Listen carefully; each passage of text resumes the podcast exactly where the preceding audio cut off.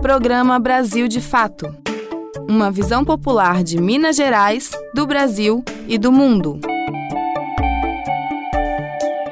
Oi, gente! Estamos de volta, começando mais uma semana e aqui estamos para mais um Brasil de Fato. Seleção brasileira, né? Frustrou a todos nós, adiando o sonho do Hexa. E vida que segue. Afinal, estamos vivendo a expectativa de um novo começo, um novo governo e a gente aqui na torcida para que possamos ter de volta um novo Brasil de oportunidades, crescimento, trabalho e renda, para que todos possam voltar a viver com um mínimo de dignidade. Então, bora conferir os destaques? Presidente Lula do PT é diplomado e em seu discurso agradeceu e dedicou a sua vitória a todo o povo brasileiro. BH 125 anos. Afinal, você conhece a história da nossa capital?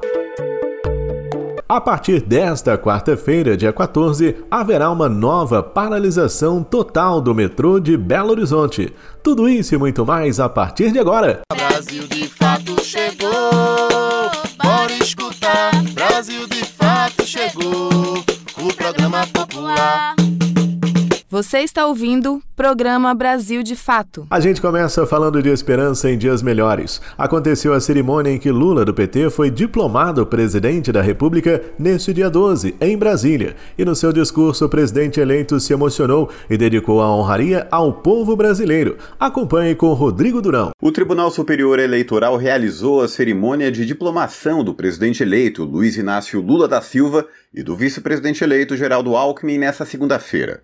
Cerca de 400 convidados estavam presentes, entre eles parlamentares, ministros de tribunais superiores e representantes de governos estrangeiros. Os ex-presidentes José Sarney e Dilma Rousseff também participaram da cerimônia. Do lado de fora, um forte esquema de segurança foi montado para proteger a sede da corte. A cerimônia começou com a execução do hino nacional pela Banda dos Dragões da Independência do Batalhão da Guarda Presidencial. Em seguida, o presidente do Tribunal Superior Eleitoral, o ministro Alexandre de Moraes, entregou os diplomas para Lula e Alckmin. Após receber o documento das mãos de Moraes, o presidente eleito discursou. Eu quero que vocês saibam que esse diploma que eu recebi não é um diploma do Lula presidente.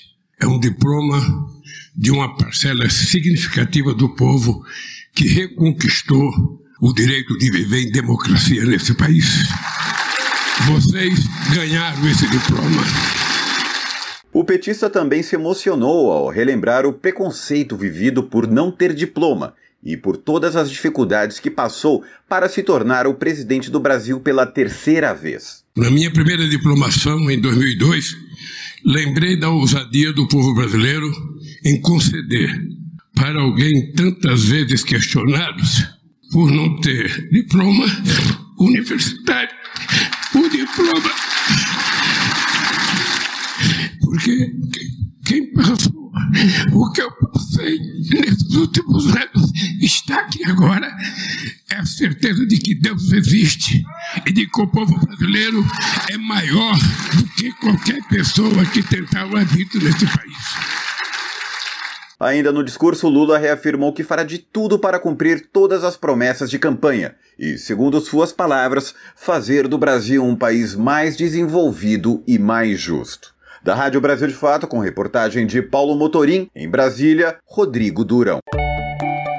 Que o novo governo faça pelo povo brasileiro tudo aquilo que se espera dele, né, gente? Nós mineiros estamos aqui na torcida e ainda em clima de comemoração pelos 125 anos da nossa capital, que foram completados neste último dia 12. A Amélia Gomes preparou uma reportagem especial. Acompanhe. Belo Horizonte completa 125 anos. A capital mineira foi planejada e construída para ser a sede do Estado e também um símbolo do regime republicano. Mas o que havia nessas terras antes da capital? Quem ocupava esse território? A freguesia do Corral del Rei, vila onde foi fundada Belo Horizonte, funcionava como um ponto de passagem, apoio e pouso para os que transitavam entre as regiões mineradoras do estado, como as cidades de Nova Lima, Mariana, Ouro Preto, Congonhas e Sabará, todas na área central de Minas Gerais. O estado recebeu parte significativa dos trabalhadores negros escravizados enviados ao sudeste do Brasil. A maioria dessa população era remanejada para as minas ou lavouras. Belo Horizonte era um dos territórios responsáveis pelo fornecimento de alimentos na região e, por isso, destino de muitos destes trabalhadores. Reflexo disso é que em 1872, 77% da população do Curral del Rei era negra ou mestiça, como explica a historiadora Michele Arroio. A própria abolição da escravatura em 1888, ela também traz uma perspectiva de pessoas que vão buscar emprego. E essa busca por empregos acaba atraindo também né, muitos negros né, que vem aqui para o Curral del Rei para trabalhar na construção da nova capital. Um dos locais mais antigos de Belo Horizonte é a Pedreira Prado Lopes. Há indícios de que nos tempos do Curral del Rei, a comunidade era um quilombo, com a construção de BH, os moradores foram expulsos para que fosse feita a extração de pedras na região, matéria-prima na fundação da cidade. Apesar disso, muitos resistiram e reocuparam o território que hoje forma uma das periferias mais antigas da cidade. Além da pedreira, outros dois quilombos já existiam antes mesmo da construção de BH, Mangueira e Luizes. O primeiro é localizado na divisa de Belo Horizonte com Santa Luzia e foi fundado na segunda metade do século XIX. O segundo, datado do mesmo período, fica onde hoje é uma das regiões centrais de BH. Com a expansão da capital mineira, o terreno foi invadido por construtoras e órgãos municipais como afirma a quilombola Miriam Aprígio. Pelos meus cálculos, né, estudiosa do tema, algo em torno de 10% hoje do que foi o território original, tomado grande parte pela urbanização e pela especulação imobiliária. Luiz é um representa, né, como eu sempre digo, resistência nessa cidade que deseja e volta a reiterar, mantém curso o desejo de nos invisibilizar, de nos silenciar e de nos apagar mesmo no processo histórico de construção da cidade.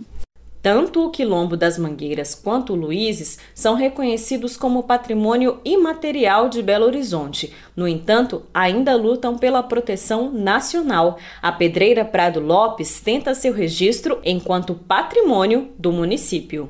De Belo Horizonte, da Rádio Brasil de Fato, Amélia Gomes. Mas infelizmente nem tudo são flores, né, gente? O governo Bolsonaro quer privatizar o metrô, o que pode tornar a passagem ainda mais cara. Em resposta, os trabalhadores decidiram cruzar os braços contra o leilão que tem data marcada para acontecer.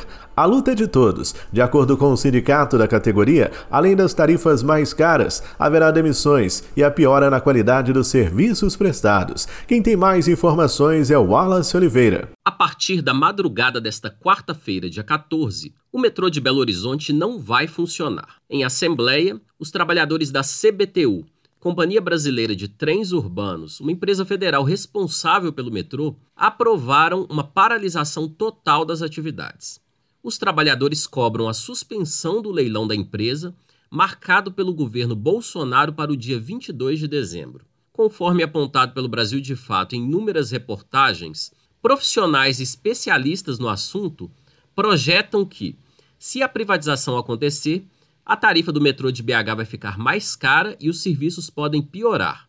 Alda Lúcia Fernandes dos Santos, diretora do Sindimetro, Sindicato dos Metroviários de Minas Gerais, afirma que, além de prejudicar os usuários do metrô, a privatização também vai afetar cerca de 1.600 funcionários da CBTU. A realidade é essa: 1.600 empregados podem ter um ano de estabilidade e daqui um ano de estabilidade, daqui um ano a gente vai ver o que, vai acontecer com a empresa que vai entrar, com a concessionária. A gente sabe que o que esse governo quer, esse governo quer justamente a privatização e o aumento de tarifa e o desemprego. Na semana passada, o Partido dos Trabalhadores entrou com uma ação na Justiça Federal em Brasília pedindo a suspensão do leilão. A ação é assinada pela presidenta nacional do partido, Gleise Hoffmann, a secretária da Legenda, Gleide Andrade, e os deputados Rogério Correia, Odair Cunha, Beatriz Cerqueira e Macaé Varisto. De Belo Horizonte, da Rádio Brasil de Fato, o Wallace Oliveira. Programa Brasil de Fato uma visão popular de Minas Gerais, do Brasil e do mundo. A ABJD é a Associação Brasileira de Juristas pela Democracia. Defende o Estado democrático de direito, a presunção de inocência, o devido processo legal e o acesso à justiça. A ABJD é a única organização do Brasil que reúne todas as categorias de juristas do estudante à juíza, da servidora do sistema de justiça ao defensor público. Juristas democráticos são essenciais para evitar retrocessos e avançar nos direitos e garantias. Faça parte da ABJD. Entre no site e associe-se a bjd.org.br. Você está ouvindo Programa Brasil de Fato. Gente, uma dica muito importante: aposentados e pensionistas agora podem fazer a revisão da vida toda. Mas atenção, é importante que as pessoas fiquem atentas para não cair em golpes. Douglas Matos. Aposentados e pensionistas do INSS, Instituto Nacional do Seguro Social, que contribuem com o órgão desde antes de julho de 1994, podem solicitar a chamada revisão da vida toda. Com isso, o beneficiário pode ter o valor desse benefício reajustado, com base em contribuições que ocorreram antes da aprovação do Plano Real. A revisão foi aprovada pelo STF, o Supremo Tribunal Federal, no início do mês e é válida para quem se aposentou entre novembro de 1999 e novembro de 2019, ano em que entrou em vigor a última reforma da Previdência. É importante saber que, para solicitar a revisão da vida toda, o beneficiário também precisa comprovar o recebimento do primeiro pagamento do INSS antes da reforma. Entre os benefícios que podem ter valores revistos estão a aposentadoria por idade, por tempo de contribuição, por deficiência, invalidez ou ainda aposentadoria especial. Pensões por morte também estão dentre os benefícios que podem ser revistos. Por enquanto, para solicitar a revisão, o beneficiário deve procurar um advogado e entrar na justiça. Segundo o INSS, somente após a publicação da sentença do STF é que é possível realizar a solicitação por meio do sistema da Previdência Social. Após a decisão, o INSS passou a alertar para o risco de golpes envolvendo a revisão da vida toda.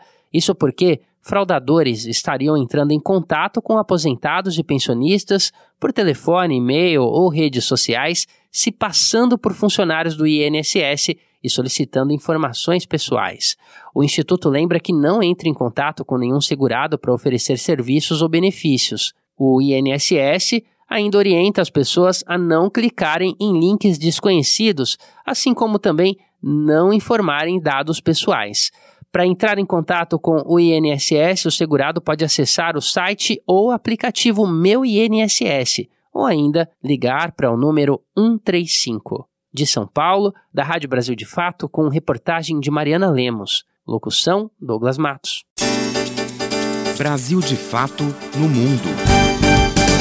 População do Peru vem sofrendo as consequências de um golpe em curso naquele país e, para isso, vão fazer uma grande paralisação depois que a polícia local matou sete pessoas. Voltamos com mais informações de Wallace Oliveira. Nesta terça-feira, dia 13, organizações camponesas indígenas do Peru devem realizar uma grande paralisação nacional contra o golpe de Estado iniciado na última semana, quando o presidente democraticamente eleito Pedro Castilho foi retirado do cargo e preso.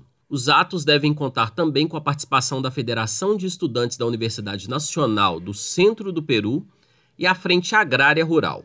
Na segunda-feira, dia 12, as forças policiais do país reprimiram manifestantes e sete pessoas foram assassinadas pela polícia, de acordo com as informações oficiais. As autoridades do Peru informam que, dos mortos, havia um adolescente de 15 anos e outro de 16. Dina Boluarte, ex-vice-presidente que assumiu o cargo após o Congresso destituir Pedro Castilho, decretou o estado de emergência por 60 dias em Apurima, província do sul do país. Com a medida, foram suspensos vários direitos constitucionais, como a liberdade de ir e vir e de reunião. Apurima, que tem sido o principal foco dos protestos populares contra o golpe de Estado no Peru.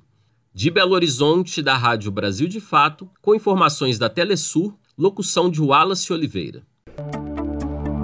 E assim nós chegamos ao final de mais uma edição do nosso Brasil de Fato. Apresentação, roteiro e trabalhos técnicos de Tarcísio Duarte. A coordenação é de Wallace Oliveira. A produção é da equipe de jornalismo do Brasil de Fato. A todos um grande abraço, tudo de bom, fiquem com Deus e até amanhã.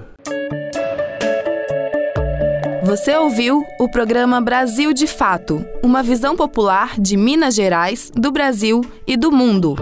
Acompanhe mais notícias no site brasildefato.com.br.